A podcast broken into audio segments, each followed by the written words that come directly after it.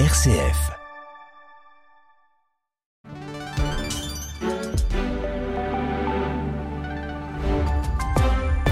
Il est midi, vous écoutez RCF, les informations nationales avec Denis Delovafos.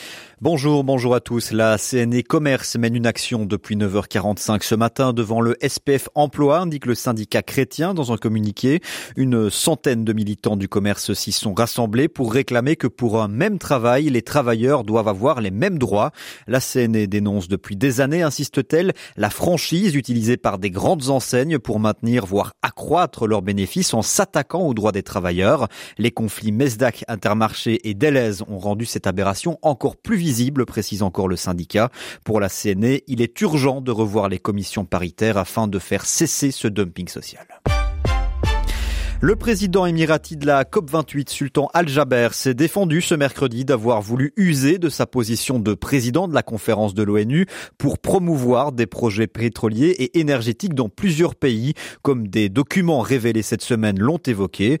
Ces allégations sont fausses, incorrectes et inexactes, a-t-il déclaré sur le site de la COP28 à la veille de son ouverture. Les documents révélés lundi par le Center for Climate Reporting et la BBC ont été transmis par un lanceur d'alerte. Des briefings préparés pour Sultan Al-Jaber avant des réunions avec des représentants de gouvernement contenaient systématiquement des points clés sur les deux sociétés qu'il dirige, la compagnie pétrolière nationale ADNOC et la société d'énergie renouvelable Masdar.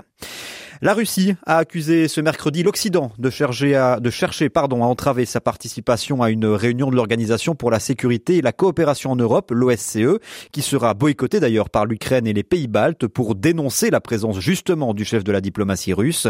La Russie a accusé ces pays occidentaux, sans les nommer, de menacer l'existence même de l'OSCE, dont les diplomates en chef doivent se retrouver à Skopje, capitale de la Macédoine, ce jeudi et vendredi pour leur réunion annuelle. Les origines de l'OSCE, rappelons-le, remontent à la guerre froide lorsque les deux blocs s'étaient entendus pour créer une plateforme de dialogue. Hors de nos frontières, la trêve entre Israël et le Hamas en est à son sixième jour avec un nouvel échange attendu d'otages israéliens contre des prisonniers palestiniens aujourd'hui. Une source proche du Hamas a indiqué aussi ce mercredi à l'AFP que le mouvement islamiste était d'accord pour prolonger la trêve de quatre jours alors que l'accord d'échange entre otages israéliens et prisonniers palestiniens est censé prendre fin demain matin. Retour chez nous ce soir à 20h20, l'RTBF diffuse deux épisodes du documentaire Godvergeten. La diffusion sera suivie d'un débat qui mettra en présence victimes et représentants de l'Église. Godvergeten, les oubliés de Dieu, c'est le nom de la série documentaire qui secoue la Flandre actuellement depuis plusieurs semaines. Elle donne la parole aux victimes d'abus sexuels au sein de l'Église catholique. Dans un communiqué, les évêques flamands se disent touchés par l'authenticité des déclarations, la gravité des faits commis et les blessures qu'ils ont causées. C'est la fin de ce flash.